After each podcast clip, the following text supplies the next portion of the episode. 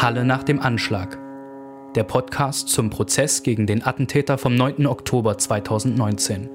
Von Radio Korax in Kooperation mit Halle gegen Rechts und dem AK Protest. Herzlich willkommen zur 17. Folge des Podcasts Halle nach dem Anschlag. Mein Name ist Christina Brinkmann. Und mein Name ist Valentin Hacken. Am 17. Prozesstag haben eine Reihe von Zeuginnen und Zeugen im Verfahren ausgesagt, darunter Beamte der Justizvollzugsanstalten Burg bei Magdeburg und Halle, in denen der Angeklagte inhaftiert war bzw. inhaftiert ist.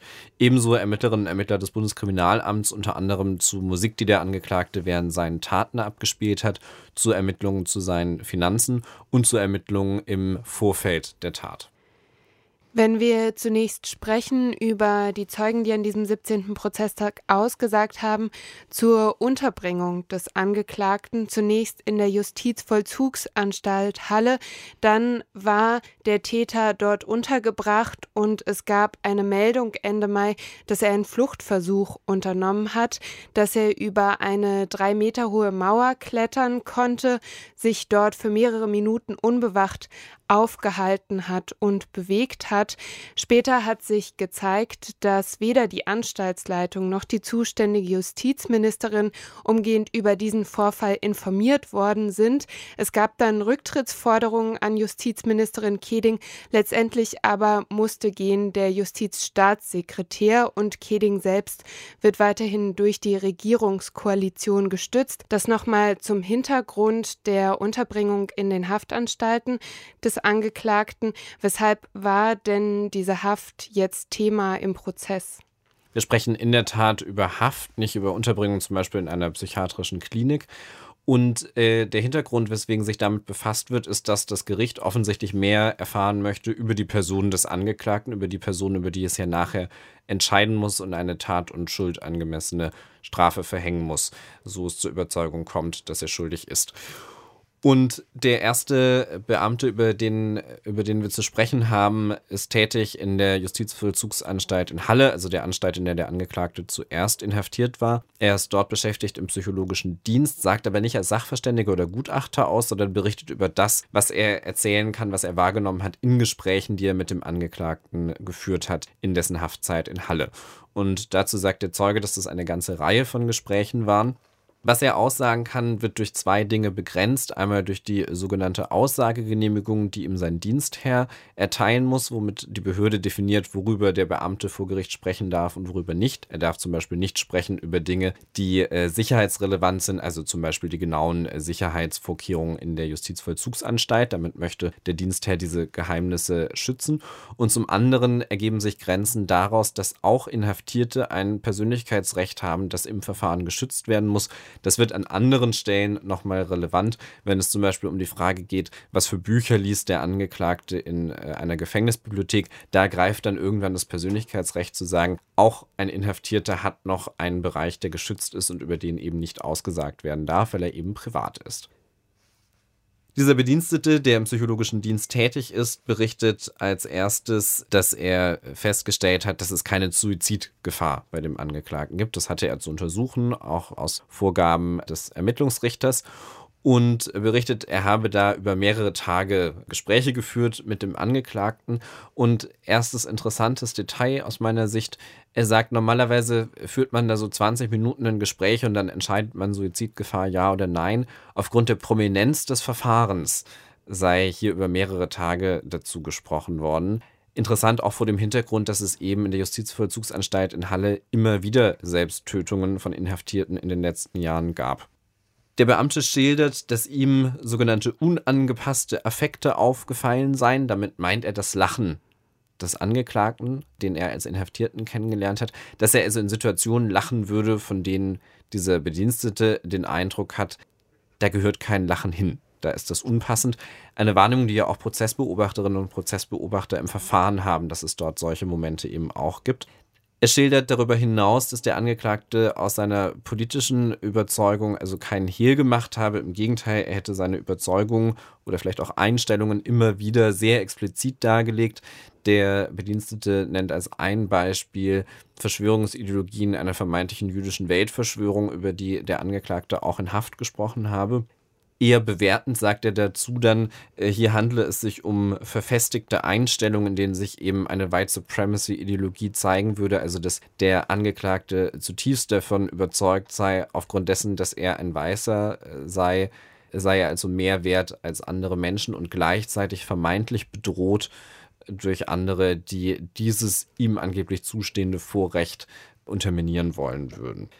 Der Angeklagte ist weiter der Aussage zu entnehmen, habe auch Fragen gestellt in der Haft, unter anderem zum Ablauf des Verfahrens und dazu, inwieweit zum Beispiel die Nebenklage berechtigt sei, Fragen zu stellen, ob sie dazu so berechtigt sei wie auch das Gericht.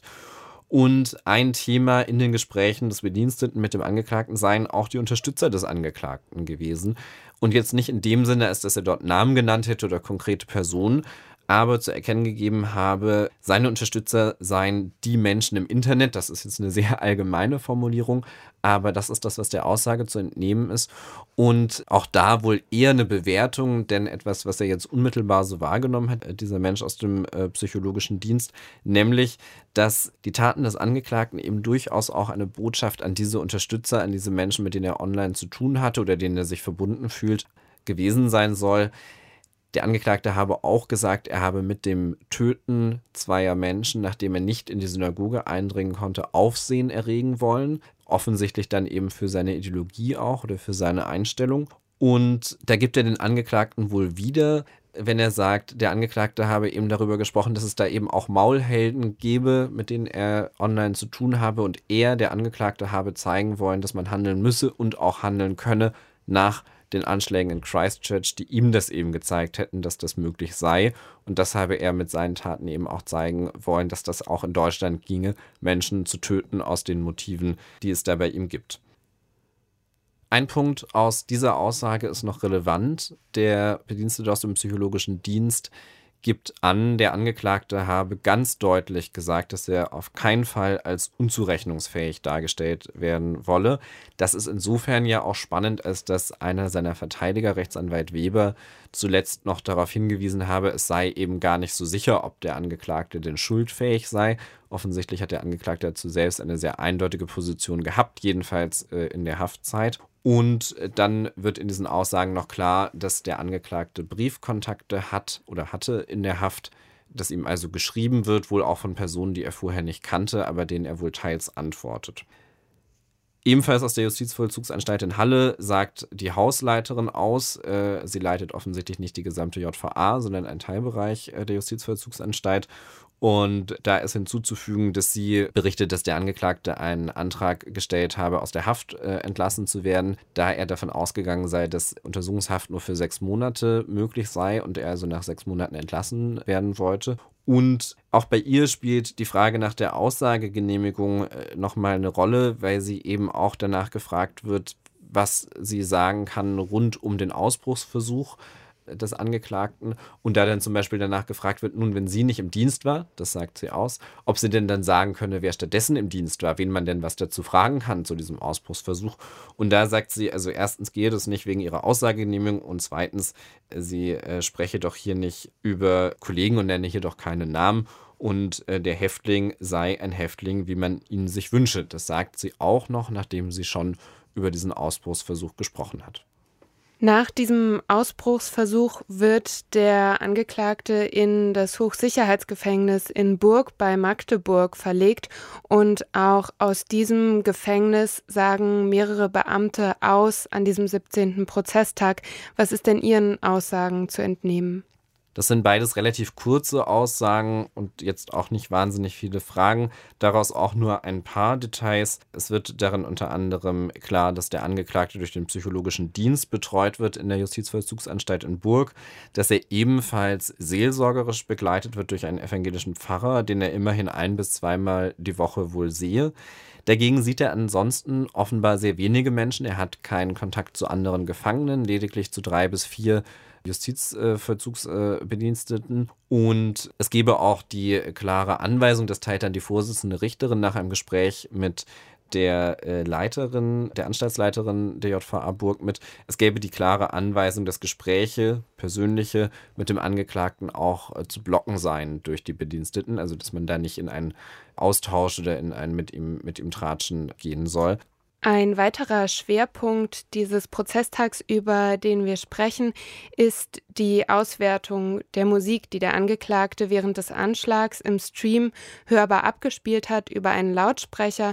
Mit der Auswertung dieser Musik war eine Ermittlerin des Bundeskriminalamts betraut. Der Angeklagte selbst hat in der Befragung ausgesagt, dass er seine Musik als Kommentar zur Tat dargestellt wissen will. Inwiefern wurde denn jetzt an diesem Prozesstag ausgewertet, um welche Musik es da geht, welche Inhalte damit transportiert werden sollten?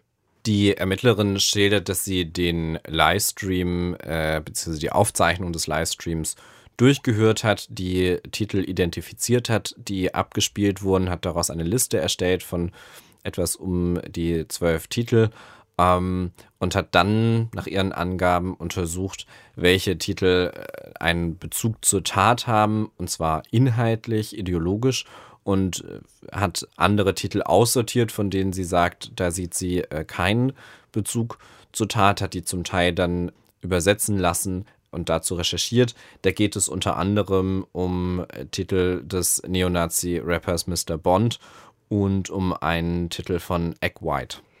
Insgesamt sind es zwölf Titel, die der Täter abspielt, während er seine Taten ins Internet streamt. Dieser Titel von Egg White trägt den Namen Alec Minassian und huldigt darin auch ganz explizit dem Täter, der im April 2018 in Toronto mit einem Kleinbus zehn Menschen getötet hat, überfahren hat und äh, weitere verletzt hat. Darunter waren acht Frauen und dieser Täter in Toronto im Jahr 2018 zählt sich selbst zu den sogenannten Incels, äh, zu dieser frauenfeindlichen westlichen Internetkultur und wollte mit seinen tödlichen Taten nach eigenen Angaben eine Rebellion der Incels starten. Er wiederum hatte auch Kontakt zu Elliot Roger, der in Santa Barbara 2014 sechs Menschen und sich selbst ähm, unter anderem auf dem Campus der University of California getötet hat. Auch er ein Misogynist, der sich selbst als Incel beschrieben hat. Also es zeigen sich hier wieder die Bezüge untereinander und indem der Täter vom Anschlag in Halle eben diesen Track von Egg White abspielt, bezieht er sich auch hier auf diese Incel-Kultur. Inwiefern hat das denn die Ermittlerin des Bundeskriminalamts jetzt ausgewertet? Die Ermittlerin sagt als Zeugin dazu aus, dass sie sich durch Online-Recherche auch zu diesem Titel informiert habe. Sie kann erklären, was sich hinter dem Begriff Insel verbirgt. Sie kann auch erklären, wer Alec Menassian ist und kann was zu seinen Taten sagen. Was sie nicht kann und offenbar auch nicht sieht, ist, dass es ja eine ganz direkte Verbindung bei der Tatbegehung auch gibt. Also wir reden über einen Titel, der sich mit einem Täter beschäftigt, der Menschen mit einem Auto getötet hat. Und dieser Titel wird ruderum vom Attentäter in Halle abgespielt, der mit einem Auto eine Person anfährt, wo momentan eine der Fragen im Prozess ist, handelt es sich hierbei um einen versuchten Mord. Den Zusammenhang stellt sie nicht her, weder in den Dingen, die sie damals offenbar geschrieben hat und zu denen sie jetzt befragt wird, noch jetzt im Verfahren, also einige Monate später. Und da bekommt man den Eindruck, dass ihr zu dem Zeitpunkt auch diese Information gar nicht wirklich vorgelegen habe, dass er versucht hat, jemanden anzufahren, sodass sie das auch in die Bewertung nicht einbezogen hat. Warum sie es auch jetzt, wo es ja nun sehr öffentlich ist, nicht einbezieht, das bleibt unklar. Auf Nachfragen sagt sie dann, dass sie sich jetzt äh, den Fahrstil des Angeklagten nicht angeschaut habe, weil sie da nach Bezügen gefragt wird. Das ist ja auch nicht die Frage. Es geht nicht um den Fahrstil, sondern es geht eben darum, dass der Attentäter in Halle jemanden angefahren hat und einen Titel abspielt von jemandem, der durch Anfahren Menschen getötet hat. Ein weiterer Musiktitel, den der Attentäter nutzt in seinem Stream, stammt von einem Menschen, der unter dem Pseudonym Mr. Bond agiert, ein neonazistischer Rapper aus Wien, dessen Identität bisher nicht bekannt ist, der ähm, sogenannten Parody-Rap macht. Also er verwendet bereits vorhandene Songs und schreibt darauf neue Texte, tief antisemitisch, rassistisch. Es gibt äh, Recherchen von der der österreichischen Zeitung Der Standard und von Report München zu seiner Identität, die zumindest offenlegen, dass dieser sogenannte Mr. Bond sich auf verschiedenen Imageboards bewegt, dort zum Beispiel im Juni 2019 den Mord an Walter Lübcke verherrlicht hat. Er hat außerdem übersetzt das Dokument des Täters von Christchurch, der 51 Menschen in zwei Moscheen getötet hat. Also auch mit der Verwendung von Musik von diesem sogenannten Mr. Bond durch den Täter des Anschlags in Halle werden Bezüge gemacht, auch dadurch, dass Mr. Bond auf Englisch Musik veröffentlicht, nicht nur, sondern auch auf Deutsch, zu einem international vernetzten rechten Milieu. Weitere Musik, auf die die Ermittlerin des Bundeskriminalamts eingeht, deklariert sie als Anime-Musik. Vielleicht kannst du noch mal kurz schildern, was sie dazu ausführt. Die Ermittlerin sagt bei diesen Titeln, dass es Musik ist, die sie als eben Anime-Musik benennt, die sie der Anime-Szene zuordnet. Da ist auch erstmal nichts äh, zu sagen dagegen. Es ist Musik, die im Zusammenhang mit Anime, mit Manga populär ist, in der es äh, zum Teil um solche Figuren geht. Was sie aber nicht sagt und was ihr anscheinend auch nicht bekannt war zum Zeitpunkt, als sie diesen Bericht geschrieben hat, ist, dass es ja auf den Speichermedien des Angeklagten eben eine ganze Reihe von Anime-Manga-Zeichnungen gab. Auch solche, die explizit neonazistisch sind.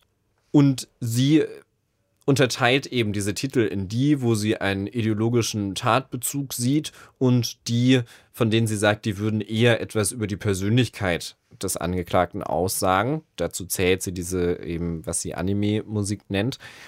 Nur die Analyse ist ja schwierig zu machen, wenn ihr also relevante Informationen fehlen an der Stelle, eben wie welche Bilder, welche Zeichnungen äh, er vorliegen hat und Sie gibt auch an, dass sie für ihre Auswertung sich eben mit den Titeln beschäftigt habe, dass sie versucht hätte, die sich möglichst neutral anzuschauen, was auch immer das konkret bedeuten soll.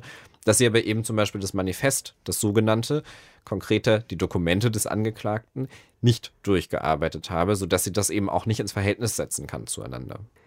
Und gerade dieses ins Verhältnis zueinander setzen ist ja wichtig, wenn man sich zum Beispiel auch nochmal anschaut, dass das, was dieser sogenannte Mr. Bond als Musik veröffentlicht, als Parody-Rap bezeichnet wird, Parodie, auch etwas, mit dem ja ganz viel die Memes arbeiten, die auf diesen Imageboards grassieren, genauso wiederum Bezüge zur Anime-Kultur, die du aufgerufen hast, die dann ganz klar rechtsextreme Inhalte verbreiten. Der Angeklagte des Anschlags in Halle hat in einem seiner Dokumente, um Nachahmer zu motivieren, ans Ende eine Animation gestellt, ein sogenanntes Cat Girl, also tief frauenfeindlich, sexistisch, verspricht er quasi Nachahmern eine sexuelle Belohnung und die wiederum hat die Form eines Anime-Charakters, eines weiblichen. Also hier zeigt sich nochmal ganz klar, dass es verschiedene Zusammenhänge gibt, die auch als solche Zusammenhänge eigentlich betrachtet gehören, dass es Leute geben muss, die das analysieren auf so einer gesamtheitlichen Ebene und dass da das Bundeskriminalamt auf jeden Fall nicht die Leute hat oder die Art und Weise, diese Aufgaben zu verteilen, dem gerecht wird. Das ist ja die spannende Frage, ob das Bundeskriminalamt diese Leute hat. Die Ermittlerin, die befragt wird, sagt an einer Stelle, so habe ich das im Internet gefunden und dann fragen die Anwältinnen und Anwälte der Nebenklage eben immer mal wieder nach und da wiederholt sich was, was in diesem Prozess eben an anderen Stellen schon äh, Thema war. Sind Sie denn fachlich irgendwie vorbereitet auf diese Aufgabe? Also haben Sie irgendeine Expertise im Bereich Musik oder haben Sie irgendeine Expertise im Bereich Rechtsextremismus oder im Bereich Anime? Nein, sagt die Ermittlerin, habe sie alles nicht. Das sei ein Spezialauftrag gewesen, da habe sie sich dann eben reingearbeitet. Und aus dem, wie sie das schildert, bedeutet es eben tatsächlich, sie hat es halt gegoogelt und hat einfach geguckt, was sie online findet. Und das hat sie offensichtlich engagiert gemacht und sagt da viele Sachen, die auch richtig sind. Trotzdem muss sie sich vorhalten lassen, unter anderem von Rechtsanwalt Hermann, der sagt, naja, er hat jetzt einfach mal, während sie hier vernommen wird als Zeugin im Gerichtssaal, die Titel oder die Interpreten und Nazi gegoogelt und hat eine ganze Reihe von Treffern gefunden, also auch durch eine relativ oberflächliche Recherche, womit ja klar ist, dass man noch deutlich mehr finden würde, wenn man eben eine Expertise hat im Bereich extreme Rechte und Musik.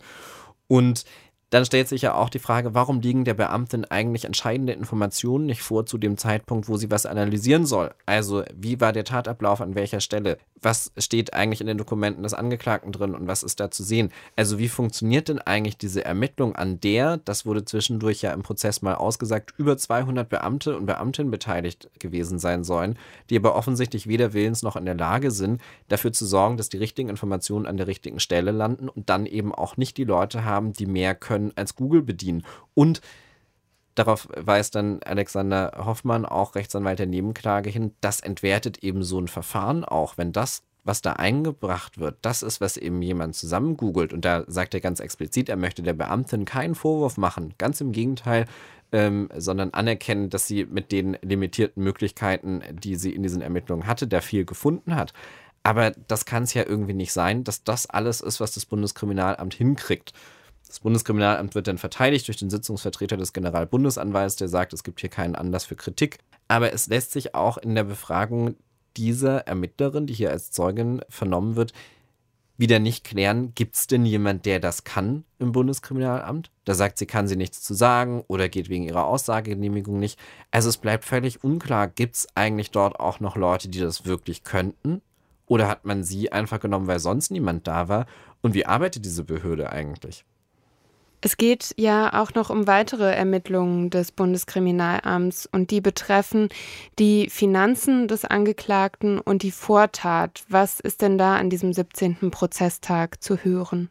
Vieles von dem, was die Ermittler als Zeugen hier aussagen, ist schon an anderen Stellen im Verfahren gesagt worden. Zu den Finanzen des Angeklagten lässt sich nochmal festhalten, er hatte nicht viel Geld. Er war im Wesentlichen darauf angewiesen, was seine Eltern ihm an Geld zur Verfügung gestellt haben, zwischenzeitlich BAföG. Dass es Bareinzahlungen bei ihm gibt, die nicht zu erklären sind, dass es äh, Transaktionen gibt, die auch seine Eltern betreffen. So soll seine Mutter unter anderem einen Helm gekauft haben, von dem die Ermittler jetzt annehmen, dass sie den wohl kaum selbst getragen habe.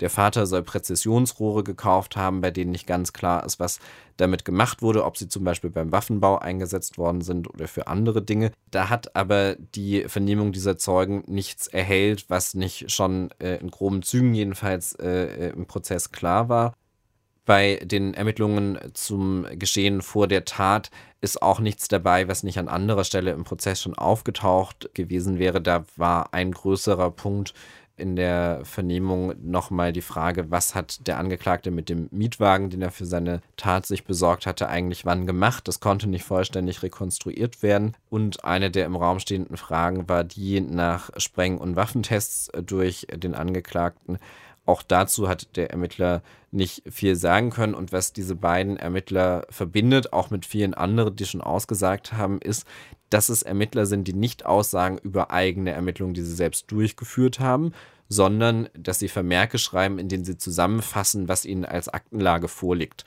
Äh, und dann stützen sie sich eben mal auf Ermittlungsergebnisse anderer, mal stützen sie sich aber eben auch auf Aussagen des Angeklagten, bei denen ja dann immer die Frage ist, inwieweit ihnen da vertraut werden kann. Nachdem sich also schon mehrfach gezeigt hat, dass das BKA defizitär arbeitet oder einfach auch falsch ermittelt, ist es ja immer wieder die Nebenklage gewesen, die darauf hingewiesen hat, die daran Fragen anknüpft, die das nochmal offenlegen, dass es da Inkompetenzen gibt oder dass da die falschen Leute sitzen für gewisse Themenbereiche. Und so hat sich auch an diesem 17. Prozesstag gezeigt, dass es einfach andere Expertinnen, Experten braucht vor Gericht. Die Rechtsanwältin der Nebenklage, Kati Lang, hat einen Beweisantrag gestellt, dass ein Mitarbeiter der Amadeo Amadeo Antonio Stiftung geladen werden soll, um zum Gaming-Verhalten bzw. dem Steam-Account des Angeklagten zu sprechen. Und dieser Beweisantrag zielt eben nochmal explizit darauf, was hat der Angeklagte eigentlich online für Spiele gespielt, auch vor dem Hintergrund, inwieweit haben diese Spiele dazu beigetragen, dass er sich Wissen aneignen konnte für den Waffenbau beispielsweise.